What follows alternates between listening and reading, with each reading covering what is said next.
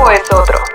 Lo que vemos y sentimos hoy, mañana tendrá otro significado. La vida tiene una nueva velocidad. Tutti Frutti Sopitas. Somos solo humanos que encuentran música. Presentado por Sono. Bienvenidos.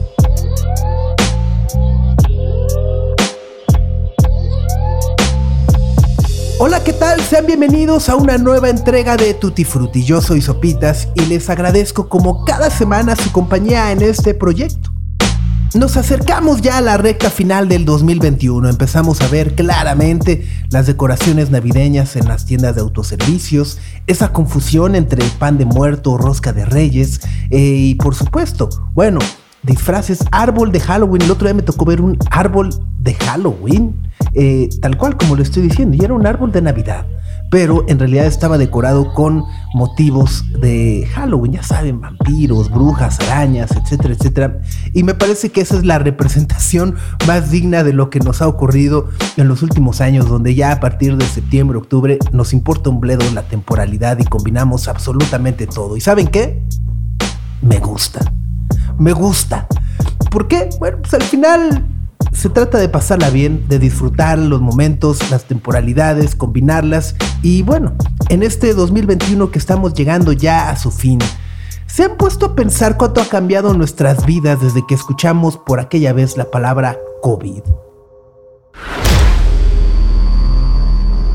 si hacemos memoria, enero, febrero del 2020, pero lo seguíamos viendo como algo súper lejano. No entendíamos ni por supuesto imaginábamos lo que estaba a punto de ocurrir en nuestras vidas. Y si algo nos ha dejado, es la conciencia colectiva en donde el mundo parece estar empezando a entender la naturaleza de lo que vivimos y los alcances tan graves que puede llegar a tener una pandemia. Hemos aprendido, por ejemplo, que los costos por pensar de manera individual llegan a ser muy altos y que el objetivo último de la vida es pensar en los demás para crear un bien común. Las comunidades científicas han tomado un papel preponderante para la historia de la humanidad y han demostrado, a pesar de los sistemas de gobierno incapaces, que sin su labor y sobre todo su conocimiento, muchos ni siquiera estaremos aquí. El virus del SARS-CoV-2 no será el último patógeno contagioso que mate a millones de personas en el mundo, pero también podría ser la última lección antes de problemas más graves. Ya sabemos qué hacer para cuidarnos, ya sabemos qué es lo que no debemos hacer o cuáles son las actividades que deberíamos de limitar. Y de todo ello dependerá qué tanto podremos retomar nuestras vidas tal y como las conocíamos hace un año o año y medio. Estamos por cruzar o hemos cruzado ya la línea hacia un mundo nuevo, donde la cultura, sumamente dañada por esta pandemia, empezará de nueva cuenta a tomar el papel protagónico de nuestras vidas. Primero, porque económicamente ya es posible y manejable. Y segundo, el punto más importante quizá, es porque emocionalmente ya lo necesitamos. Si han seguido este espacio en el último año, seguramente habrán notado cuánto anhelamos llegar a este momento. Sufrimos el encierro porque la vida musical de todas las ciudades es parte de nuestro quehacer y de nuestro ir y venir. Amamos las ciudades precisamente por los sonidos que producen y el ruido que parecía que nunca se detendría, se detuvo. Y eso nos dolió mucho. Las próximas semanas, como ya decíamos, estaríamos cruzando la línea hacia el tan ansiado y esperado regreso de la música en vivo a nuestro país. Ya vimos, por ejemplo, cómo se llevaron a cabo diversos festivales en varias partes del mundo, en Australia, en Reading, Inglaterra, por ejemplo, Lollapalooza, Los In City Limits, etcétera, etcétera. Y bueno, en nuestro país arranca con el Pal Norte, el Flow Fest, el Corona Capital y es tan solo un inicio para el mes de noviembre que después, bueno, se extenderá a diciembre con Trópico y por supuesto empieza a asomarse ya para el 2022, el cual se perfila como un año no menos retador, pero donde el aprendizaje y la responsabilidad en conjunto tiene que prevalecer para sostener esto que tenemos en nuestras manos y que la verdad no queremos perder.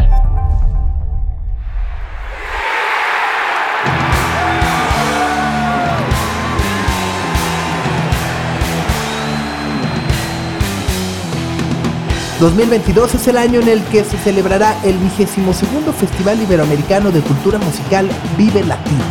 Sí, el último festival que se realizó antes de la pandemia, regresa a nuestros corazones y a seguir retratando el pulso musical de Iberoamérica en la Ciudad de México. Esto es Tutti Frutti. Bienvenidos.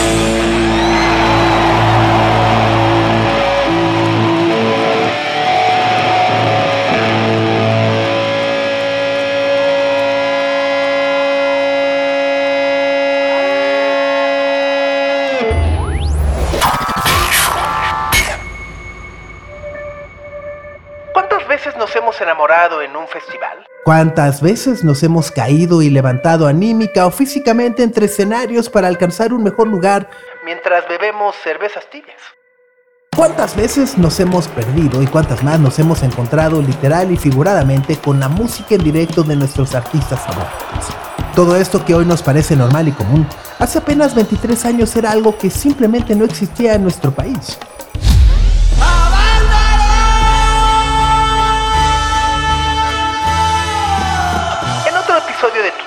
Hablábamos sobre el Festival Avándaro como esa anomalía que tristemente fue callada por el gobierno. Y que sin lugar a dudas afectó la cultura musical de nuestro país por más de dos décadas. Así que después de 27 años de aquel mítico 1971, México gozaba de un muy buen prestigio en el circuito contracultural de la capital. En 1998, las calles estaban tomadas en muchísimas vertientes por la música. Bares, teatros, plazas y hasta los mismos estadios ya tenían las cartas abiertas para la organización de grandes espectáculos y la cultura para atraer a los mejores cantantes del planeta. Cinco años antes, Michael Jackson hizo una residencia en el Estadio Azteca. Sir Paul McCartney, un Beatle, pisó por primera vez México para dar un par de conciertos. ¡Hola México! Y saltar de manera un tanto poética la deuda que nos negó Gustavo Díaz Ordaz con los Beatles. Madonna hizo lo propio y los Rolling Stones siguieron en una cascada que afortunadamente no se ha detenido. En ese contexto, Estados Unidos inició la década explorando la idea de llevar al mundo las escenas musicales que surgían dentro de su territorio, tanto en lugares como Seattle, Nueva York o Los Ángeles, con grupos como Nirvana o los Red Hot Chili Peppers. Para más información, escuchen el Tutti Frutti de 1991, cuando el underground dejó de ser. Por dicho de una manera más completa, en Estados Unidos, la escena de festivales tomó forma una vez que eventos como Lollapalooza decidieron establecerse de manera permanente en una ciudad como es el caso de Chicago y dejaron atrás la itinerancia que los había caracterizado durante años en los que iban de un estadio a otro durante todo el verano. Y bueno, hay que decirlo. El festival más famoso y uno de los más importantes del mundo como es Coachella nació al filo del milenio en 1999 con ese contexto, tenemos que volver a ver a México en 1991 y reconocer que estuvimos listos para dar el salto y proponer en nuestro territorio una opción que pudiera aglutinar en un solo lugar la cultura que vivíamos y el idioma que hablamos. Latinoamérica y desde Europa, escenas musicales tan importantes como la española no contaban con un festival donde el espíritu se enfocara en la subcultura que contestaba y retaba a la cultura dominante. Y México, incluso por su ubicación geográfica, fue el territorio idóneo para que todo esto sucediera. Y porque finalmente siempre es y ha sido el objetivo de decenas de talentos para saltar hacia otros países. Así nació el Vive Latino. Miren qué bien se ve eso, todas las manos juntas, ¿sí? Hace dos años los Concord debutamos en el 2007 aquí mismo, en el Vive Latino y miren nada más lo que ha pasado gracias a ustedes. Miren qué belleza más belleza cuando la canten todos, cachorros, ¿se la saben? ¿La quieren cantar, cachorros? ¡Suya!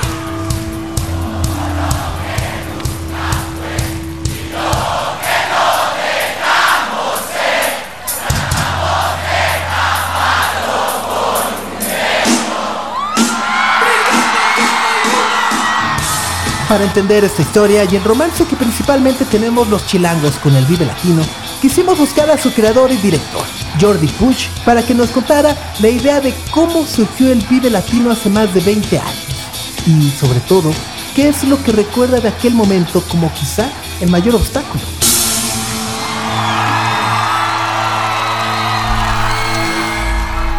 Te diría que es el primer festival de México, de, América Latina y por momentos de, de, Estados Unidos, porque en esos en esos 98, el único festival importante y latente en Estados Unidos era el, el, Lola Palusa, pero era un festival itinerante. Eh, era, era un festival que iba a 10, 12 ciudades de, Estados Unidos de la mano de James Addiction. Eh, y me imagino que los restos Chili Peppers, como esa generación, e iban a ciudades. Y ya luego se instaló en Chicago, no te sé decir cuándo, pero después Y, Coachella, que tiene mucho tiempo y que es visionario absoluto, fue en el 99, me parece. En, abril del 99 inició Coachella y, sí, el Vive nació en noviembre del 98, más inspirado en, los festivales europeos. En, eh, Europa, como sabes, pues sí tiene festivales abuelitos, abuelitos, ¿no? De hace, de hace ya de los 70, me imagino 80, ahora no te sé decir exactamente. Ahí lo vi el otro día en un documental, cuando fue el primer festival en, en el Reino Unido, pero eso sí, eso sí son de hace mucho tiempo, ¿no?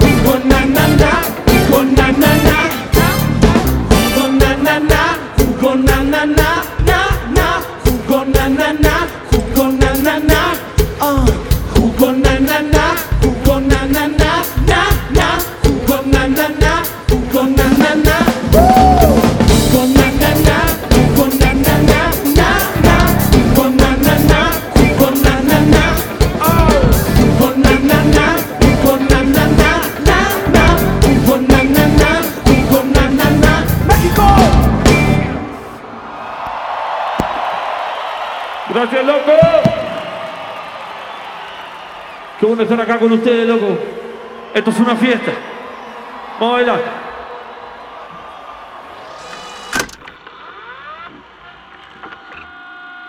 En aquel momento ya lo mencionamos, no existía en México una escena musical de festivales, así que ciertamente tenemos que preguntar, ¿existió inspiración de algún festival particular de Estados Unidos o del Reino Unido? Sí, un poco el método fue equivocándonos. Eh, yo la, referencia que tenía, honestamente, era cuando yo viví en, en España en principios de los noventas, por alguna razón y afortunadamente terminé en un festival en los Pirineos que se llamaba en ese momento, era, eh, hecho por Neo Sala, un productor español, y terminé en un festival ahí en el bosque, en los Pirineos, en Cataluña, y pues me marcó. Un festival muy, muy, muy bonito, pero muy precario. Era así como en el bosque, un escenario, y ahí ibas, y la verdad bastante hippie, pero bastante bueno. Y eso se me quedó. Y, más o menos esa era como mi referencia. Y, pero aquí la, la, la, premisa fue porque veíamos que el rock, el rock en español, el rock iberoamericano, ciertas bandas ya eran potentes y ya vendían, pero muchas otras pues no tenían oportunidad y, y, y, si vendían, vendían poco, eran bandas de club. Y entonces de repente eh, Alejandro Soberón, mi jefe, me dijo, pues ponlas juntas, igual y si las pones juntas funciona mejor. Y ahí eso fue lo que prendió la mecha y, ahí empezamos a, a, pensar en un festival, pero honestamente sin mucha idea de cómo hacerlo, ¿no? Nada más que pues que funcionaran muchas bandas al mismo tiempo, que hubiera más de un escenario, este, y pues con estas cosas que hoy parecen tonterías de, de, anunciar que podías caminar de un escenario a otro, ¿no? Que dices, pero ¿cómo, cómo ese era nuestro plan de marketing? ¿no? Pero, pero precisamente lo que anunciábamos era que podías caminar de un escenario a otro, ¿no? Parece increíble.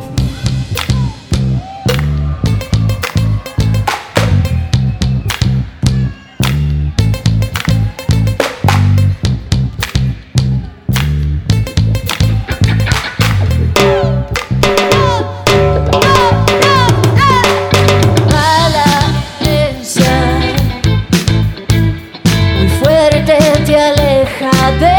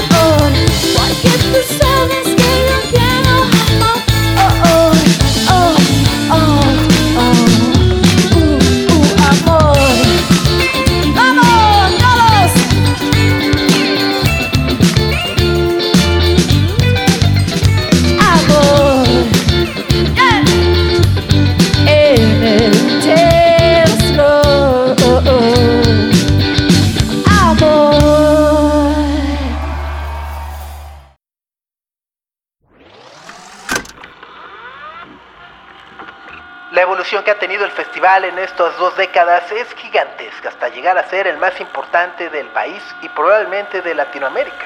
¿Qué sucederá en la edición 2022 que definitivamente creas que lo hará único comparado con el pasado, más allá, por supuesto, de las medidas y normas post-COVID? Hemos intentado ya con los años, con las 21 ediciones y desde el 98, que el, que, el, que el festival sea como un pulso de la sociedad de chilanga, ¿no? Más, hay otros festivales que se llevan, eh, digamos que su su modus vivendi o su es, traer grupos muy exitosos, por ejemplo, del momento, ¿no? Ah, pues bien, esa es su personalidad. Un poco el Vive intenta ser parte de, cómo late la Ciudad de México y la sociedad, le gusta mucho estar cerca de eso. Honestamente no sé qué vaya a pasar, cómo vamos a regresar a este tipo de experiencias, ¿no? Yo creo que nadie sabe y lo veremos con el tiempo. No sé qué nos va a dejar digamos, intelectualmente, o, ahora cómo nos vamos a enfrentar a esas cosas, pues lo, veremos, porque la realidad es que ahora lo veremos cuando haya un gran premio de la Fórmula 1 con un montón de gente, que qué buena onda, y cuando haya otros festivales como el, como el Corona Capital, como el Flow, como el... Veremos cómo, cómo nos comportamos en este regreso, ¿no? Eh, yo, yo, yo no tengo la, la respuesta, lo que queremos es hacer una muy buena experiencia, este, escuchar bien cómo están las cosas de aquí a marzo para, para tratar de plantarlas en el, en el festival. Siempre dicen que este tipo de fenómenos sociales grandes como las guerras que a nosotros no nos ha tocado, pues luego crean respuestas distintas y cosas como intelectuales muy interesantes. Yo no sé si esa va a ser el tema de esta, de esta época que nos tocó vivir, pero pues vamos a ver. Te diría que lo que queremos es como experimentarlo juntos, a ver cómo nos vamos a comportar en el, de regreso en un, en un festival de música, ¿no?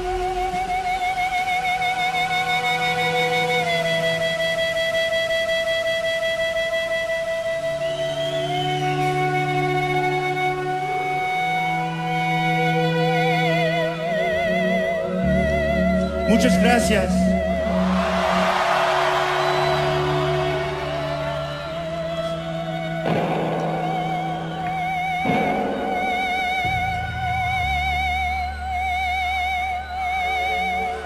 you so much. We're so happy to be here in Mexico. We love it here. Sorry for all the McDonald's.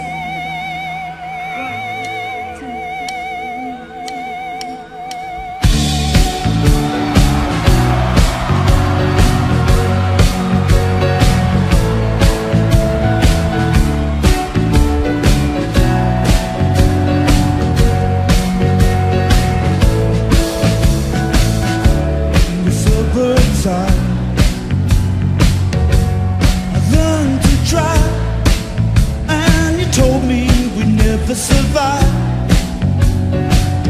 Grab your mother's keys, we'll leave.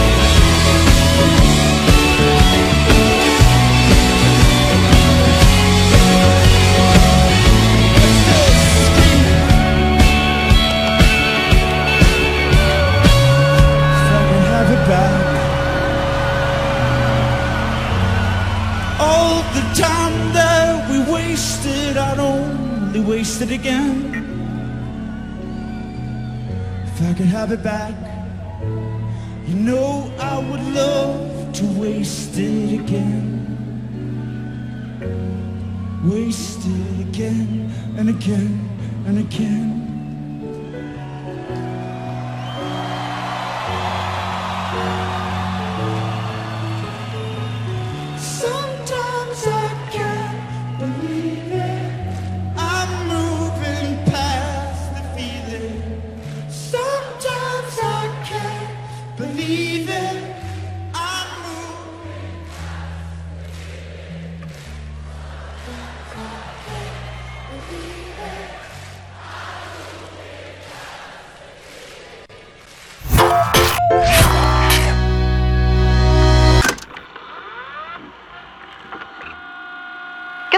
Buscará el festival mantener su existencia digital para quienes no puedan desplazarse de manera presencial?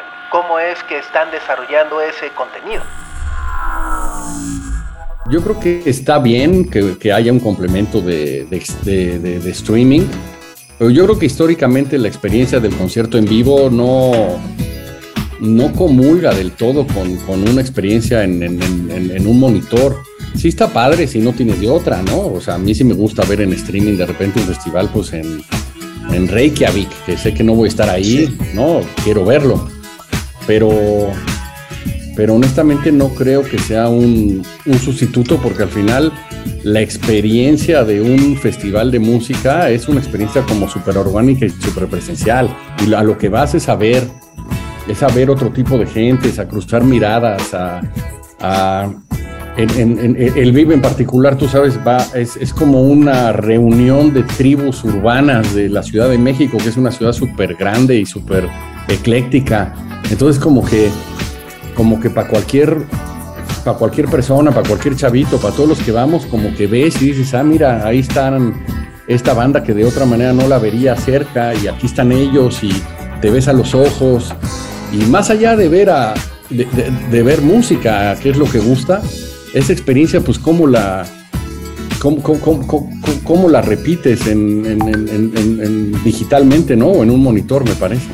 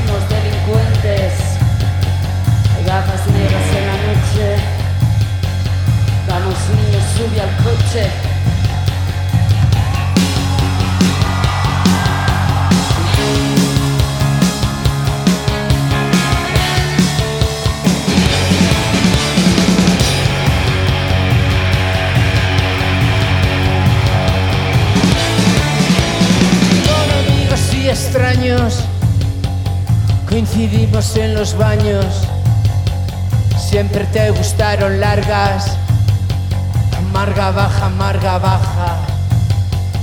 Ni valiente ni inconsciente. Es la marca de nuestra frente. Amantes en el precipicio. No me vengas con que es vicio. No me vengas con que es vicio.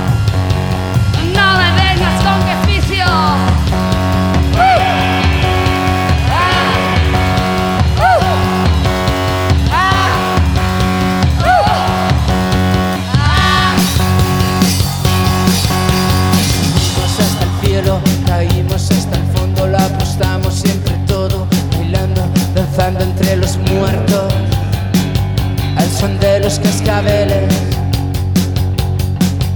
Mataderos de Uralita rodean la ciudad, no caímos en la trampa, hemos visto la cocina y vuestros hornos.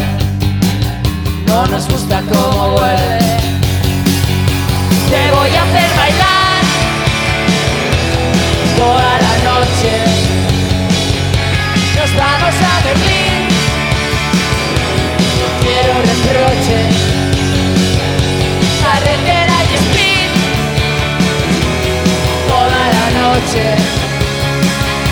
Te voy a hacer bailar Toda la noche. Nos vamos a Berlín.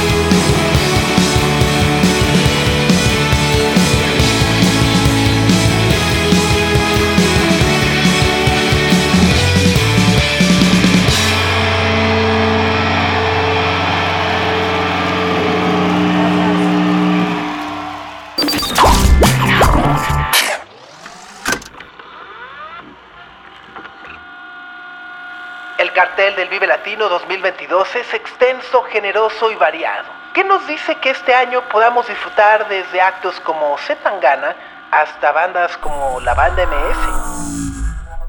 Con la banda MS en particular, la realidad es que el Vive hace muchos años tuvo a Los Ángeles Azules y después tuvo a Tigres del Norte y después tuvo a Bronco y ha tenido Intocable y como que ya, ya agarramos esa línea de tener un, un grupo de primera línea como en ese género. Es una realidad que la banda MS es una banda de regional mexicano, la reina de las bandas de regional mexicano y quizás sí tiene algo de diferencia con, con, con Intocable o con Bronco o con Tigres, pero, pero pues no es algo que el Vive no haya presentado, ¿no? Esa línea. Este, y luego, pues, así como en su momento el festival decidió ser más, o sea, más incluyente o empezar a invitar a grupos eh, anglos, que la verdad es que los primeros 10 años había muy pocos, pues todo este género nuevo sin caer en el, en el reggaetón comercial, porque me parece que el Vive no es eso, pero pues ni modo de no, de no abrirle las puertas pues, a toda esta onda del, del freestyling, de- del, del- digamos, del renacimiento del rap, del hip hop, del medio reggaetón, de toda esta onda. Y por eso, y por eso está bien que esté Woz y que esté Trueno y que esté No Tan Tristes y que esté obviamente Tangana con esa joya de disco que tiene. Me parece que, que es súper válido. Hace muchísimos años el, el- el Vive tuvo solamente un escenario de hip hop, porque en ese momento estaba muy en boga. Y nada más un escenario lo dedicamos a hip hop. Y hace más años teníamos un escenario electrónico todo el día. Porque digamos que el EDM de aquella época estaba todo lo que daba. Entonces, como que es. eh, eh, siempre hemos intentado eh, incluir ese, ese tipo de géneros sin olvidarnos que es rock, es rock and roll, el, el Vive Latino rock and roll, es actitud y, y es por ahí, ¿no? No sé si con esta nos despedimos por el tiempo. Pero muchísimas gracias.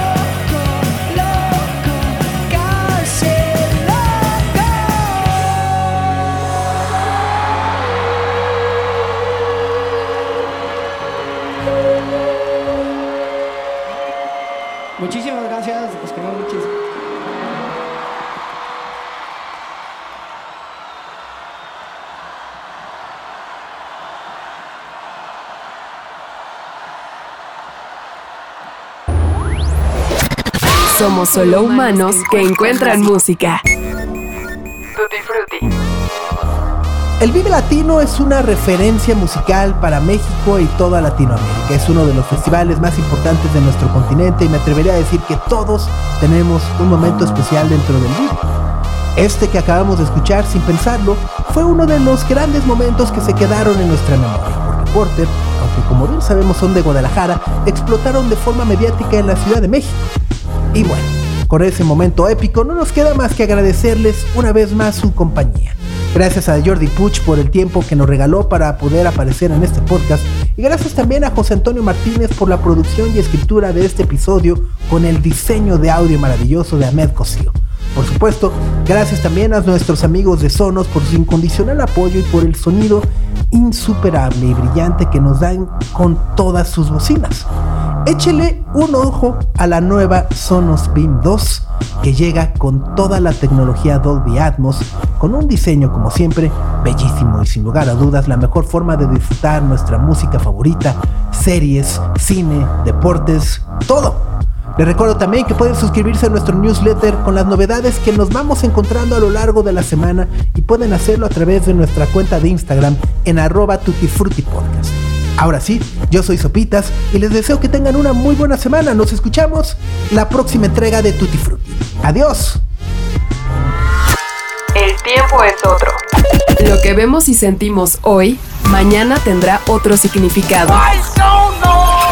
La vida tiene una nueva velocidad. Tutti Frutti con Sopitas. Somos solo humanos que encuentran música. Presentado por Sonos.